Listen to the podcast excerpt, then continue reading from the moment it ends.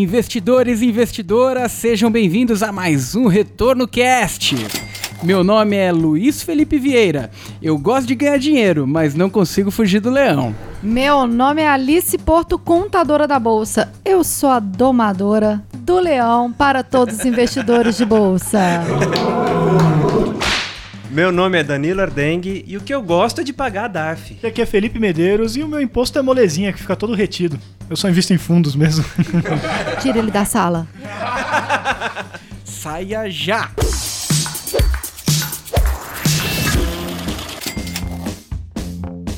E no capítulo de hoje, vamos falar como declarar seu imposto de renda na Bolsa de Valores com a contadora da Bolsa.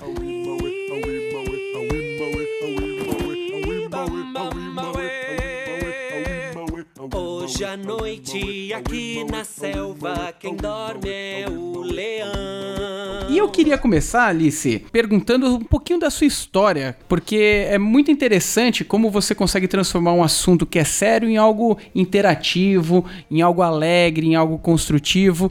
Mas antes de você ser a contadora da bolsa, a blogueirinha. Não...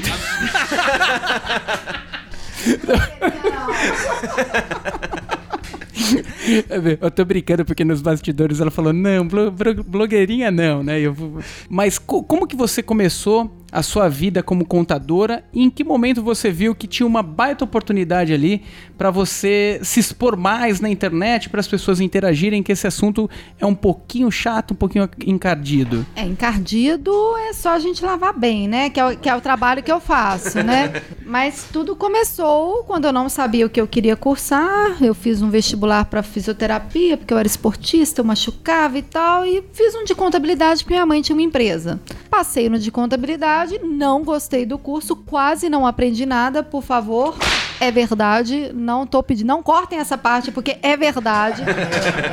Coloquei o canudo na gaveta, o canudo na gaveta e fui administrar a empresa da minha mãe, até que eu descobri que o dinheiro podia trabalhar para mim. Ah, aí eu entrei na renda variável, mandei as notas de corretagem para o meu contador e ele perguntou o que é essa operação que não está fechada. Eu falei, ah, é uma opção que virou pó. Aí ele, pode que? Só me dá aqui, meu! É do bom esse pó aí? É do bom, é do ruim?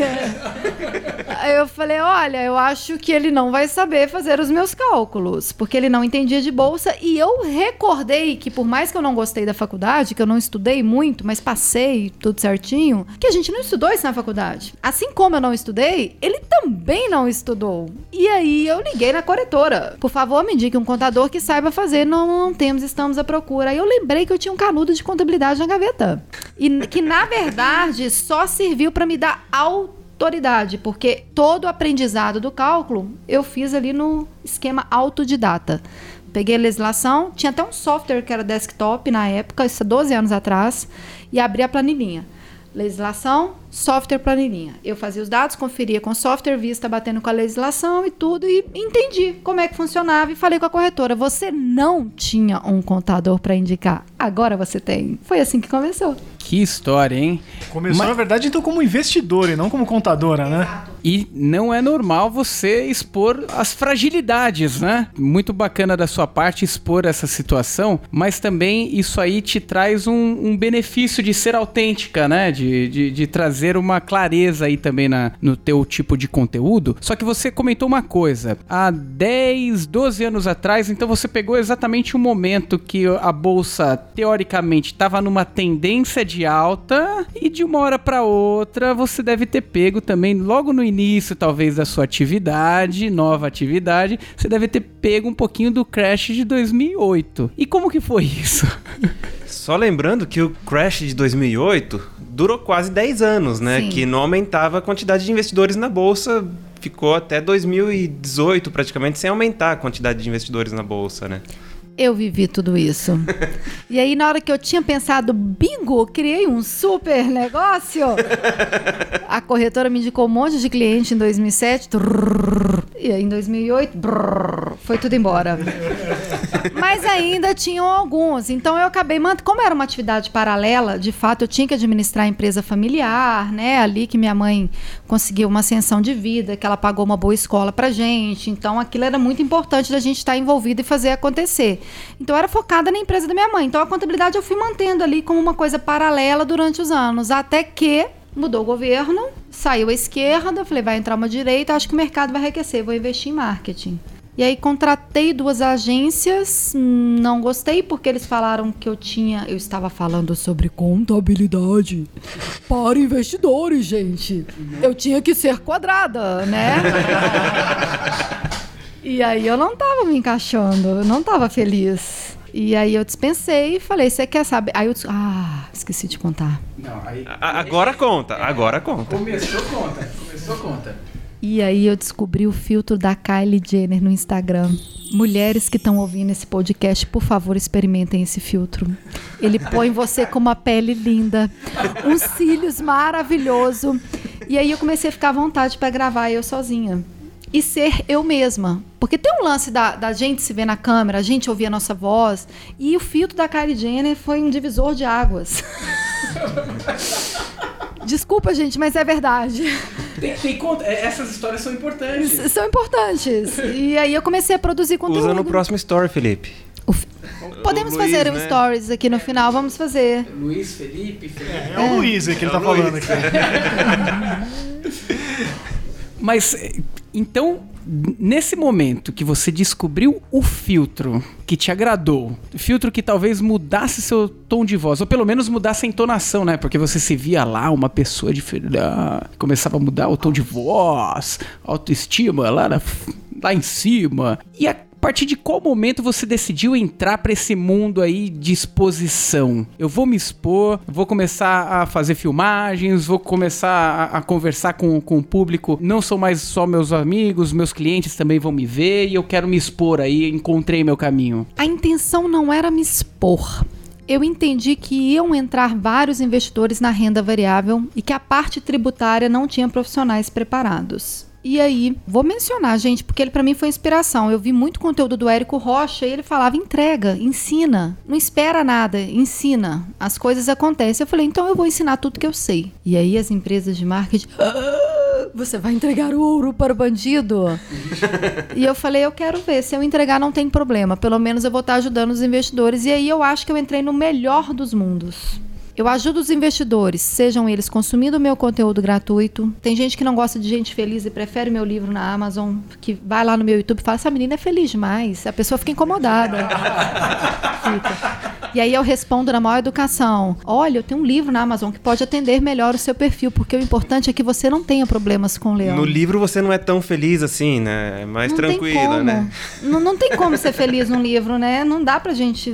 Você não consegue. Bom, eu não sou escritora. Pode ser que tenham escritores que conseguem transmitir isso nas palavras. Eu fui técnica no livro. E aí eu dou opção do livro, do curso, do YouTube, do não sei o quê. Aí se quer me contratar, beleza. O importante é não ter investidor com dúvida de tributação. Com problema com o leão. Acabou. Depois que a contadora da Bolsa nasceu, se tem, é porque esse cara tem que me conhecer. E hoje, o que que, que que você enxerga? Porque até um pouquinho tempo atrás, né? Não vou nem falar de hoje que a gente tava conversando no, no segundo circuit breaker da bolsa, né? Na sequência. Mas vamos imaginar que muita gente entrou em 2019. Pega o público de fundos imobiliários mais que dobrou. Ações também na mesma proporção av- avançando muito rapidamente. Como você viu essa avalanche de gente cada vez mais se interessando pelo assunto que você já preparou o colchão lá atrás? Você estava preparada para esse momento? Tava. Foi a- na hora que mudou o governo, eu falei, vai, as coisas vão mudar. Não que eu concorde com o governo, tá, gente? Eu não tenho viés político nenhum. É uma questão mesmo de estratégia de negócios, né? A gente estava com o mercado muito segurado ali por um tipo de política, eu imaginei que ia mudar. Então eu fui me preparando para isso, aos poucos. Confesso que eu não estava 100% preparada. Em dezembro tive uma entrada muito grande de clientes, de clientes na contabilidade e eu até precisei mexer algumas coisas, a gente estava conversando nos bastidores.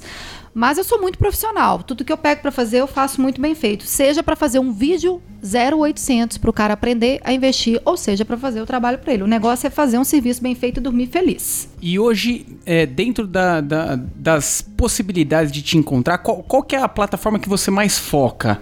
Ou é, ou é geral isso?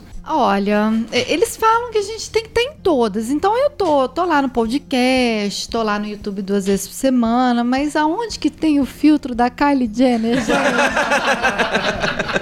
é só no Instagram. O Instagram é o meu queridinho. É o Instagram que é o meu queridinho, eu assumo.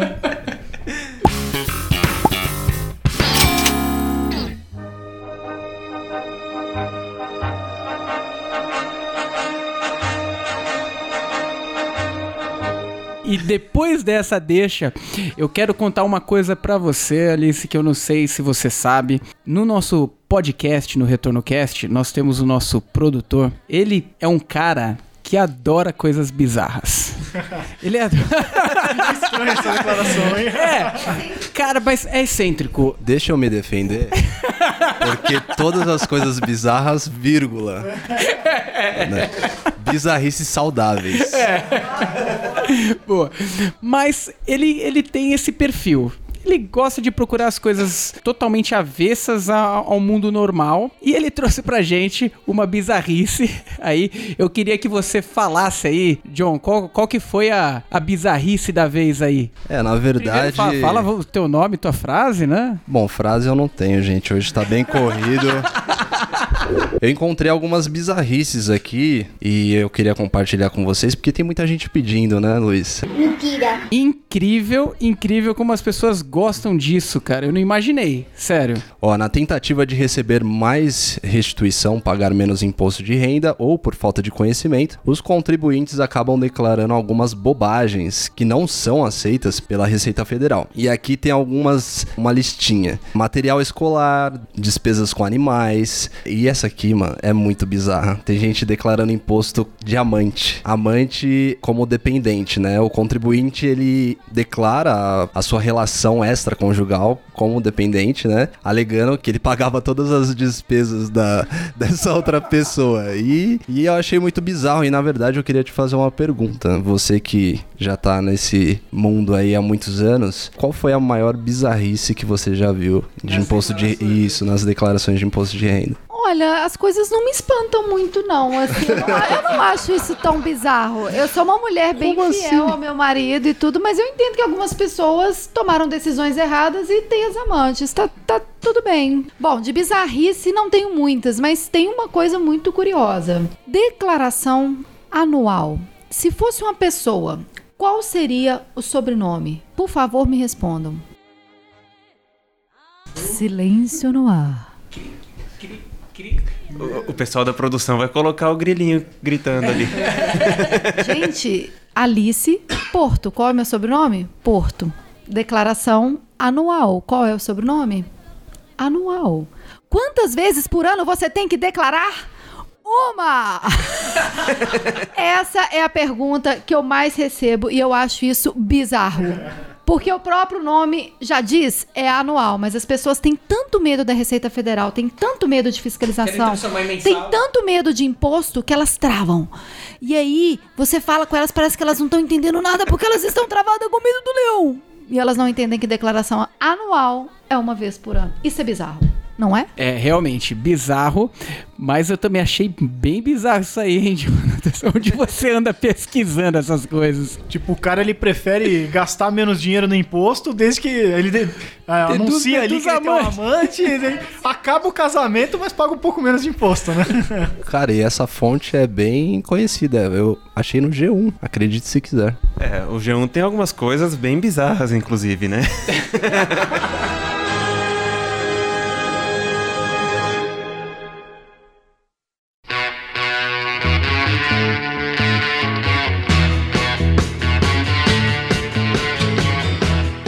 Agora pro segundo bloco, eu vou aproveitar a sua presença aqui, Alice, pra gente tirar algumas dúvidas dos nossos ouvintes, das pessoas que mandaram também através do e-mail contato arroba maisretorno.com e para retornocast arroba maisretorno.com. A primeira dúvida, na verdade foi Deixa um compilado. Deixa eu fazer uma primeira pergunta aqui. Você cansa de responder a mesma pergunta várias e várias vezes? Porque as perguntas, elas não são muito diferentes, né? Ótima pergunta. Sabe quando um, um astro de rock lança uma música e ele tem que fazer uma turnê e tocar várias vezes? Ele já não aguenta mais aquela música. Eu né? achei que seria assim, mas não é. Não é. Porque a minha cabeça é uma Disney. E a cada vez que eu vou responder uma mesma pergunta, eu crio uma analogia diferente, ou eu faço uma brincadeira diferente, ou eu melhoro a maneira de explicar. E pasme, tem como você sempre melhorar a explicação. Então, por causa dessa busca minha de sempre ser melhor e ser profissional e de querer me divertir enquanto eu estou trabalhando, não fica entediada igual esse cantor de rock fazendo a turnê. Eu sou melhor que um cantor de rock! A minha profissão é muito melhor! Então você que tá com vergonha de fazer aquela pergunta pra, pra contadora da bolsa, acha que ela já ouviu demais essa pergunta? Não tenha vergonha, vai lá e faz a pergunta pra ela no, no Instagram, que daí ela usa o filtro da Da Kylie Jenner. Kylie Jenner. Então vamos para a primeira pergunta. É a seguinte: quantas vezes eu tenho que declarar a declaração anual? Não é brincadeira. Brincadeira! Essa aí eu fiquei puta. Desculpa, gente. Essa aí me deixou nervosa. Eu achei que ela ia criar uma analogia diferente agora. Ok, vou me recompor. Criando uma analogia diferente. Buscando a Disney que tá na minha cabeça, né? Eu já tenho a analogia do declaração anual, né? É, Eu tô sem criatividade, é a melhor analogia que eu tenho de fato. Agora eu me senti um cantor de rock. E vamos lá. É, quais investimentos em renda variável é necessário declarar no imposto de renda? Todos. Gente, renda variável, a Receita Federal quer saber todos os seus resultados. Não importa se é prejuízo, não importa se é lucro isento, não importa se você já pagou a DARF, você tem que informar essa DARF paga na declaração. Só não preocupa, você já pagou a DARF, você não vai ter que pagar nada a mais. Na declaração anual, as informações entram só para cunho informativo, não tem essa bitributação. E aonde que muita gente cai no perigo. Às vezes a pessoa está com prejuízo, ah, faz aquele corpo mole, ah, tô com prejuízo, não vou entregar a declaração, o cara já está desanimado. E aonde que o leão mais pega, você acredita? Ao invés dele pegar, às vezes, o peixe grande que está declarando, e às vezes está declarando. Não, o leão pega quem teve prejuízo e não declara. Vai lá chutar cachorro morto. Vai lá. Pois é. Só que eu acho que ela não faz isso propositalmente. Se coloca no lugar da receita. Ela tá vendo o IRRF. Ela não sabe se você teve lucro. Ela não sabe se você teve prejuízo. Ela olha para sua declaração. Não tem nada ou nem foi enviada, o que que ela pensa? Ah, esse cara tá ganhando dinheiro e tá querendo sonegar. E aí ela vai em cima dele. É a, é a carcada do leão.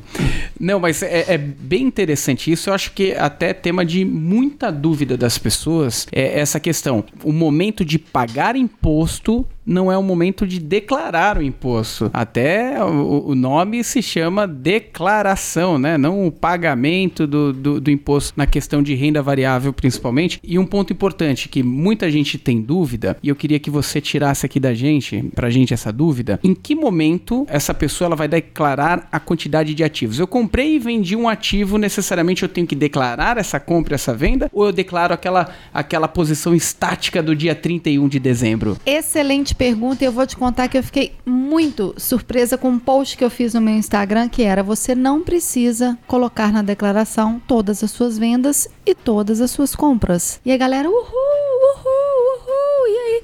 Aí na hora que ele lia a descrição, você te- tem que informar o resultado que essa venda te gerou. Caso você vire o ano, ok, você vai informar as ações que você tinha em 31 do 12. Mas não é a compre, ai, comprei tal ação no dia tal, vendi tal ação no dia tal. A Receita ela não quer esse detalhamento tão detalhado, não. Ela quer o resultado. Vendeu? Qual que é o resultado? Prejuízo? Coloca na declaração. Lucro isento? Coloca na declara- declaração. Lucro tributável? Coloca na declaração. Ela quer o resultado. Ela não quer, ah, eu comprei uma ação X no mês 3, no mês 4, no mês 7. Não, ela quer saber qual que é o, o custo de aquisição do total dessa ação, calculado pela média ponderada. Gente, se vocês não sabem o que é média ponderada, tá tudo bem. Também já matei aula, mas o nosso amigo Google vai te ajudar aí. A média ponderada não é a média simples. Se você compra uma ação 100 ações por 10 reais, 100 ações por 15 reais, ok. A média vai dar 12,5, é uma média simples. Agora, 100 ações a 10 reais e 500 ações a 15 reais, já não vai ser mais 12,5, já está pesando para a quantidade maior. Isso é média ponderada. Pode ir no Google, vai com fé, que você vai saber o que, que é isso. E agora, Alice, eu faço compras e vendas abaixo de 20 mil reais. Por que, que eu preciso declarar se eu sou isento? Boa pergunta. Isenção do imposto não quer dizer isento de entregar a declaração. A partir do momento que você teve a sua primeira nota de corretagem e ela tem a data do pregão 2019, você tem que entregar a declaração em 2020. Então, a nota de corretagem é o melhor gatilho para você saber se você é obrigado ou não. Não precisa analisar renda, não precisa analisar patrimônio, não precisa analisar resultado. Teve uma nota de corretagem que está gerada no seu CPF, a data do pregão é 2019, você vai ter que prestar contas para o leão agora. Sobre o lucro isento, tudo bem, você não tem que pagar o imposto quando você tem esse lucro isento no mês, mas ele representa uma variação patrimonial, você concorda? O seu patrimônio aumentou, a Receita quer saber o seu patrimônio. não, né? Lucro isento sempre aumenta, porque é lucro. Ah, lucro isento. Qual o primeiro nome do lucro isento? Essa eu sei, essa eu sei. Ah, É lucro. Boa. Mas tem uma outra situação. Eu acabei tendo um prejuízo na minha venda. Eu fiquei, realmente fiquei é, atordoado com, essa, com, esse momento aqui. Acabei vendendo é, minhas ações, tive um prejuízo. Só que eu, rendi, eu vendi também minha renda fixa e tive um ganho na minha renda fixa. Como que eu compenso isso? Vale também para se você tem investimentos lá fora. O pessoal quer compensar prejuízo. Eles estão querendo colocar as despesas da amante na declaração, ele não vai querer compensar prejuízo de renda fixa? Mas calma lá, galera. Olha, prejuízo de renda variável você só pode compensar dentro da renda variável. Observe que prejuízo de swing trade só pode ser compensado com lucro de swing trade. Não importa se é ações, se é opções, se é termo, se é futuro. O que importa é se é swing trade. Se for swing trade, compensa tudo. Day trade só pode ser compensado com day trade e FIS só com FIS. Então, pensa comigo. Se no mundo da renda variável a gente já tem essas objeções de compensação discriminadas para cada tipo de movimentação. Fora da renda variável, então, você não pode compensar. Então, prejuízos de bolsa só dentro da bolsa e observando essas três condições: swing com swing, day trade com day trade, FIS com FIS. E eu fiquei sabendo também que na bolsa existem ações isentas de imposto de renda, tanto em dividendos, ok, mas também para ganho de capital. É realidade isso? É verdade? Mito ou verdade? Esse é um mito ou verdade da blogueirinha de finanças. Esse mito ou verdade de blogueiragem eu gosto, né? Vamos lá. Apesar de eu usar uma história, mito, para poder explicar isso, é verdade. São as sete anões. Sete ações. Sete anões, sete ações. São sete ações na bolsa que tem essa isenção de IR caso você venda elas com lucro até 31 de 12 de 2023. Agenda aí, meu amigo. Se você tem Prio 3, Sinqia, na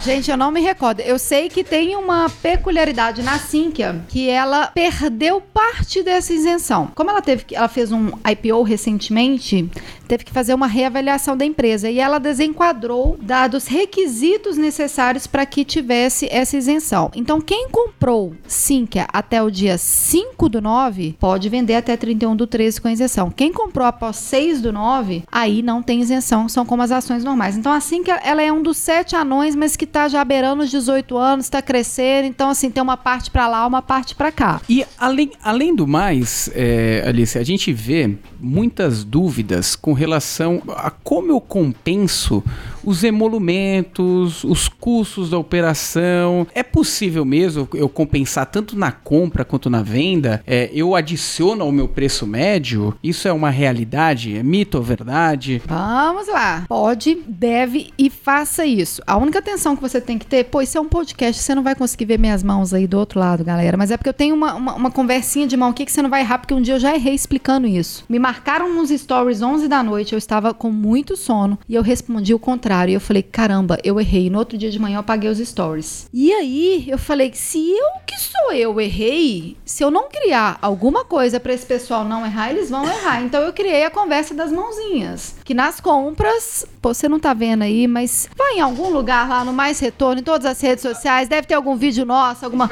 Nas compras você soma e nas vendas você abate. Então nas compras você vai somar todas as taxas e nas vendas você vai abater todas as taxas. Ah, Alice, mas espera aí, você falou assim, vai bater do preço médio do... Não, calma. Primeiro você pega a compra e soma as taxas. Aí na outra compra que você fez, você pega a outra compra, soma as taxas. Aí sim você vai fazer o preço médio calculado pela média ponderada.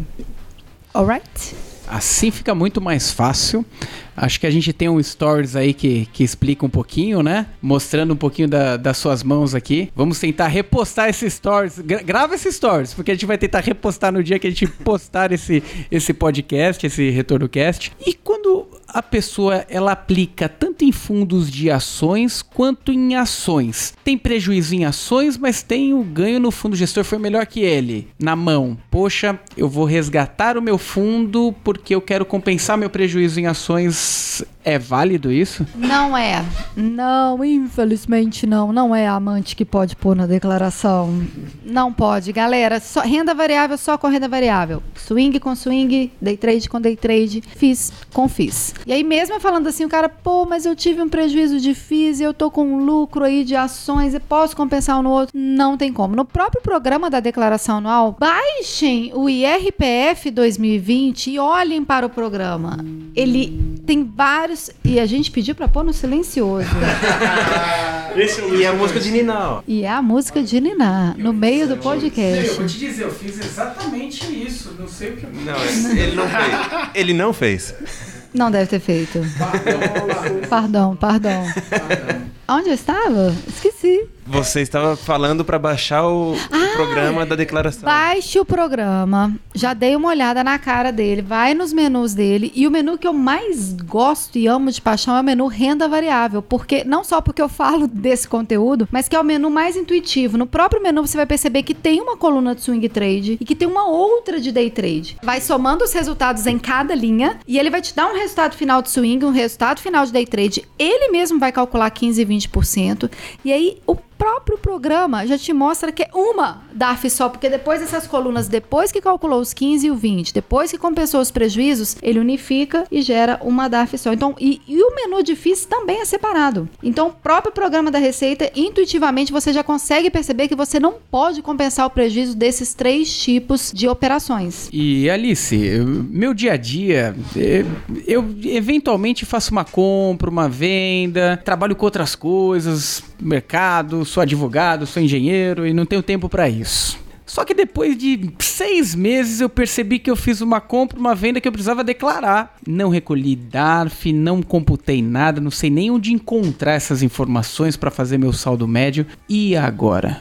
O que eu faço? Me ferrei? Esse é o sentimento que várias pessoas chegam até a mim. A pessoa chega desesperada. Mas eu não fiz nada e agora o que, que vai acontecer? E aí eu respondo a dúvida dele e ele manda: Deus te abençoe a você e sua família. Porque eu matei uma dúvida de tributação. Porque eu matei um aperreio. Porque as pessoas ficam muito tensas com esse tipo de situação. E é simples, pessoal. Faça como se estivesse em dia, porém retroativo. Você vai fazer os cálculos da mesma forma. Você vai pagar a DARF da mesma forma, porém rasgando uns juros e multa que vai ter na DARF. No Cicalc Web, que é um programinha da Receita online, você já joga lá, ele mesmo calcula automaticamente os juros e multa. E aí você vai informar isso na declaração, entregando ela em atraso, multinha de 165,74 para você, senhor atrasado investidor, no mínimo. Porque se tiver IR de outras coisas que não seja bolsa, tem um percentual em cima. Mas, se você já entregou a declaração e só não informou os resultados de bolsa, tá de boa. Vai lá e retifica que você não vai pagar nada a mais e vai dormir tranquilo. Então quer dizer, é, eu não vou ser preso se daqui seis meses eu perceber que eu fiz um resultado ali e precisava declarar. Então, ainda consigo ajustar, ainda consigo dar um jeito, só que eu vou ser mais onerado, é isso? É isso, gente, é como a vida. Sempre há tempo pra gente correr atrás das coisas perdidas. Só não deixe ficar pra trás, porque aí você vai ficar acumulando erros e acumulando e pagando. Mas quando você corre atrás de uma coisa atrasada na vida também, você tem uns prejuízos, né? Você deixou de ter ali alguns benefícios, né? Que é o benefício de não pagar juros e multa, né? De não ter uma pessoa chateada com você que você lá atrás não fez um bem pra ela. Então é como a vida, há sempre há tempo da gente consertar. E indo pra parte, finalizando aqui, Pera aí, acho que faltou uma coisinha só, né? Como é que ficam os proventos, né? Porque a gente tem dividendos que é isento, mas aí a gente tem subscrição, bonificação, tem mais alguma, tem mais uma que eu... É, JCP, né? Como é que fica nesse caso? Vamos para os mais comuns, né? Dividendos maravilhosos, dividendos, né? Sem IR por enquanto, vai no menu rendimentos isentos e não tributáveis. Não tem tributo, rendimentos isentos e não tributáveis. Se você não decorou, é só pegar uma canetinha e anotar. Juros sobre capital próprio tem IR, querido. Mas, ou querida, né? Às vezes temos mulheres aqui ouvindo, poxa, desculpa meninas, a maioria do público de renda variável é masculino, tem hora que eu tenho que me policiar e eu inclusive quero mais mulheres na bolsa. Mas voltando ao juros sobre capital próprio, ele tem IR, ele é retido na fonte, o investidor não precisa calcular nada, é só na declaração anual ele informar no menu rendimento sujeito à tributação exclusiva definitiva. O nome é feio, é estranho, é grande. Então é só anotar aí no menu e tá tudo certo, informa o valor líquido de juros sobre capital próprio. Esses são os dois mais comuns. Poxa, e tem uma questão que eu ainda não recebi meus informes de rendimento dos meus fundos imobiliários, as empresas não me mandaram os meus informes. E agora o que que eu faço? Tá chegando aí o leão e eu não sei como declarar. Vou fazer um desabafo. Posso? Amanhã, inclusive, eu vou ter uma reunião lá no SEI, lá na B3, porque não tem condições. Isso deveria estar unificado num único lugar para a gente ir lá e acessar. Papel por correio. Que época que a gente tá, minha gente? Então, de fato, é uma dor muito grande. Tem muitos informes que estão ali nos home brokers da corretora, mas tem alguns de FIIs, que não é a corretora que é responsável por colocar no informe. Você tem que receber a carta do administrador de FIIs. E aí, de fato, é um pouquinho complicado, mas o que você pode fazer? Eu faço isso na minha contabilidade. A maioria dos investidores, na hora que dá o dia primeiro, não recebeu os informes, eu já quero liberar a declaração, já quero liberar. Eu pego o extrato do cara e pesquiso. Rendimentos de FIIs recebidos, vou somando na mão, entro no site da B3,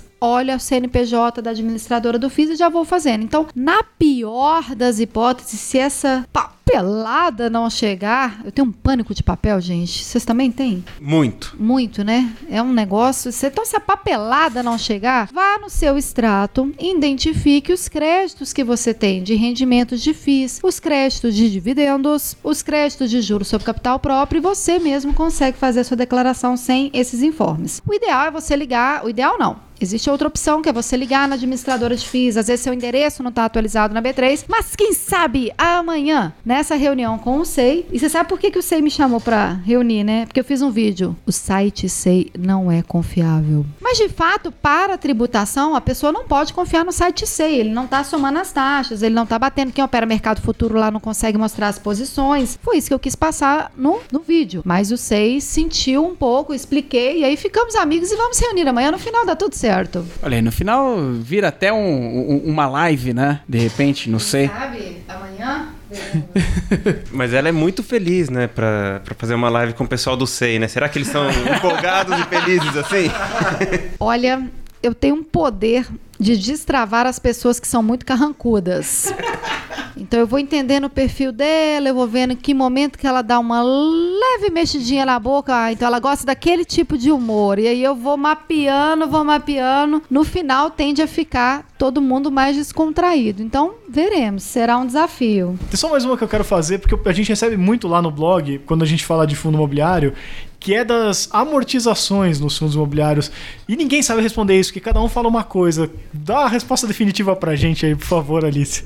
Gente, é muito fácil. Amortização, do mesmo jeito que você compra e aumenta a sua posição no fundo de investimento imobiliário, quando há amortização, é como se sua posição diminuísse, né? Então, em bens e direitos, você vai informar qual que é a nova posição dessa amortização e esse valor que você recebeu em conta em tese, ele já deveria estar retido o imposto, porque isso é uma obrigação do fundo, da administradora do fundo. Então você vai informar em rendimento sujeito à tributação exclusiva definitiva. O que eu sugiro vocês conferirem é: a administradora nem sempre sabe qual o valor que você comprou esse fundo de investimento imobiliário. E às vezes ela faz a retenção num valor inconsistente. Então, toda vez que vier uma amortização, entrar em contato com o administrador e verificar se o cálculo que ele está batendo ali do IR da amortização se está batendo. Se não tiver, você liga e fala: olha, o valor da compra foi tal, segue a nota, eles fazem a correção. Eu acho que eu fiz tudo errado então quando eu declarei. Sério? Eu recebi a amortização de um fundo imobiliário e eu reduzi no preço médio do fundo. Ok. No mesmo ano eu saí desse fundo, eu vendi as cotas dele e zerei a posição. E eu calculei o lucro que eu tive pelo valor do preço médio comparado com o preço que eu vendi, mas eu não declarei como um rendimento sujeito à tributação. O que ele te devolveu em dinheiro na sua conta, porque essa amortização ele está te devolvendo uma parte do Isso. patrimônio. Isso é só que você esqueceu. Esse cálculo da venda você fez certo, mas é só esse valor que caiu na sua conta que você esqueceu de informar. Entendi. Vai lá e informa. Vou lá. Cara, Aí que dá confusão esse negócio. incrível a cara do Danilo olhando com espanto, falando: ferrou! Ferrou! Olha fina já. Caí! Já tava indo pro Paraguai fazer o passaporte. siempre de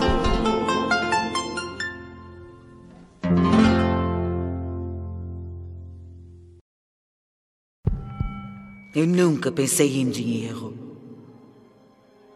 Eu só pensei no leão.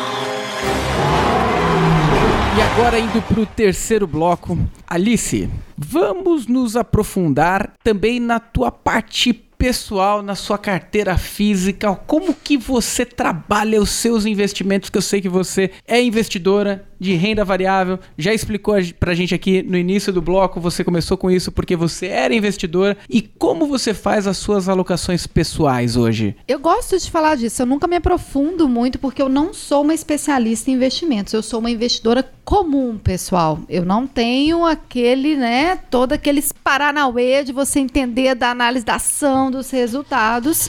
E já cometi muitos erros porque há 12 anos atrás não tinha muita educação financeira, então, como eu disse, eu fiz opção, eu fiz termo, eu fiz futuro, sem estudar muito day trade, né? E, e- acabei alocando em, em ativos que algumas pessoas, conversa de bar, e um falava e eu aloquei. Hoje, de um tempo pra cá, eu entendi que se você é bom numa coisa, faça. Se você não é bom, delegue. Então hoje eu sou completamente fiel à casa de análise que eu escolhi pra mim. Acompanho todos os meses, vejo qual que é o call de compra, qual que é o call de venda. Às vezes tem lá 8, 10 opções, né? E aí eu vou naquela empresa que eu me identifico mais e vou alocando conforme o direcionamento da casa de análise. E 100% renda variável? Teve um tempo que eu fiquei.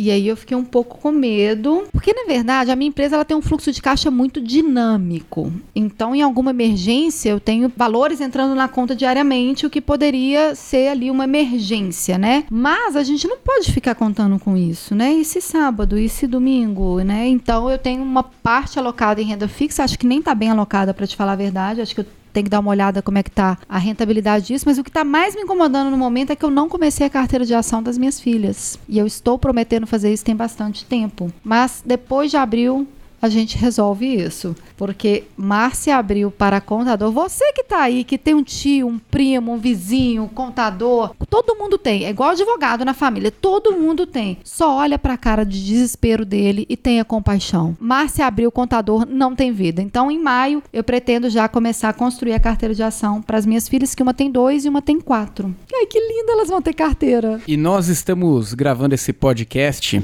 no meio de uma turbulência aí de mercado, né? Coronavírus, agora crise do petróleo, agora o agravo do coronavírus, duas vezes acionado circuit breaker. Nesses momentos, você também é mais acionada? Que se, por exemplo, o que, que eu faço para reduzir meu prejuízo agora? Pelo amor de Deus, como eu, como eu ajusto com aquela, com aquela declaração que eu fiz que eu tive ganho de capital? E agora? Eu tô perdendo agora, mas eu ganhei lá atrás, eu quero fazer o ajuste agora. Vamos por partes. Eu sou uma investidora buy hold. Eu acho que cada um tem que identificar o seu perfil. Quem gosta mais de trade tem que dedicar um tempo, tem que estudar e tudo. Eu, como investidora buy hold, pode estar tá caindo o mundo. Eu estou olhando o relatório da minha casa de análise e meu investimento é de longo prazo. Eu estou de boa. Agora, esse investidor que começa a enlouquecer, que teve lucro lá atrás, que pagou a DAF, quer compensar o prejuízo, ele vai poder compensar o prejuízo daqui para frente. Prejuízo nunca pode ser compensado para trás. Então tem que ficar muito atenta a isso, porque as pessoas de fato tendem a tentar visualizar se pode haver essa opção.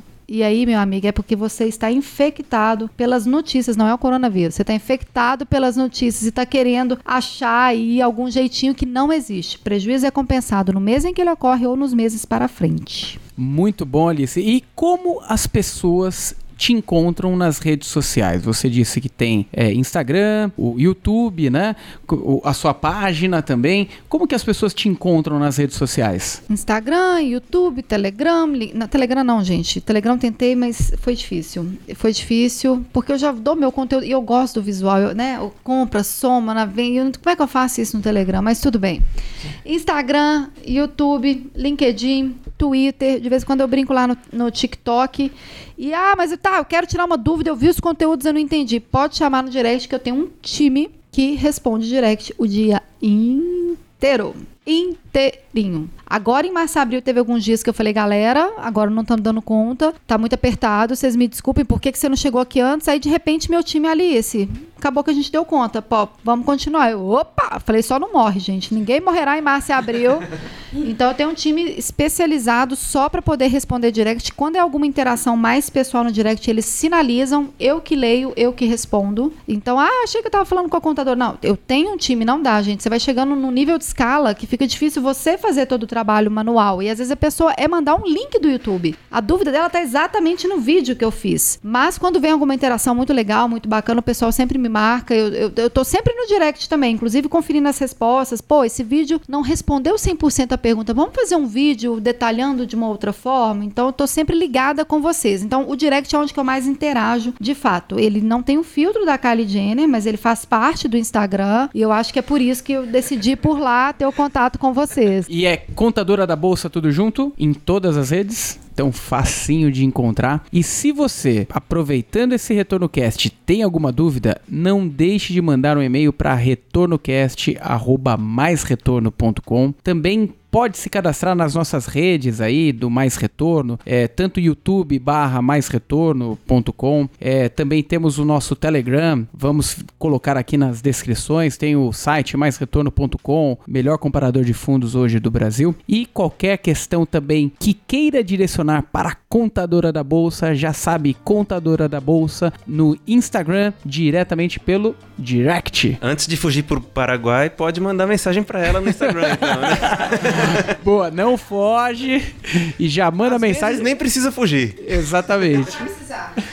Olha, muito obrigado para vocês que nos ouviram até aqui. Obrigado novamente, Alice. Foi um prazer ter você aqui e até a próxima, pessoal.